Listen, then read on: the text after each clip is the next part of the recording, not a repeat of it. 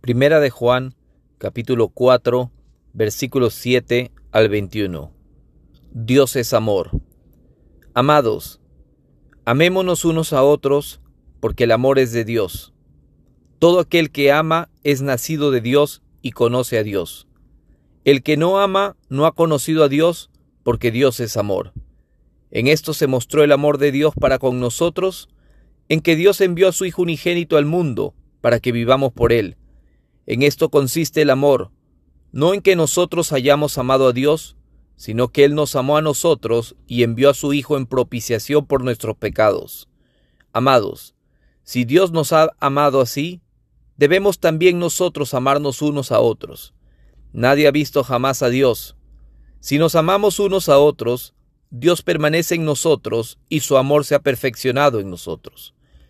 En esto conocemos que permanecemos en Él y Él en nosotros, en que nos ha dado de su Espíritu. Y nosotros hemos visto y testificamos que el Padre ha enviado al Hijo, el Salvador del mundo. Todo aquel que confiese que Jesús es el Hijo de Dios, Dios permanece en Él y Él en Dios. Y nosotros hemos conocido y creído el amor que Dios tiene para con nosotros.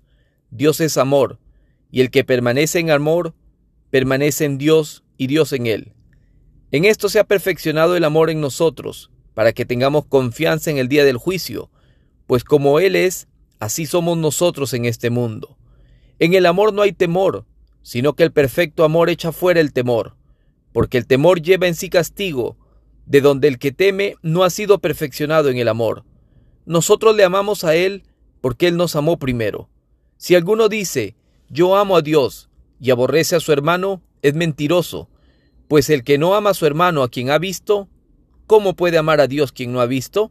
Y nosotros tenemos este mandamiento de Él, el que ama a Dios, ame también a su hermano.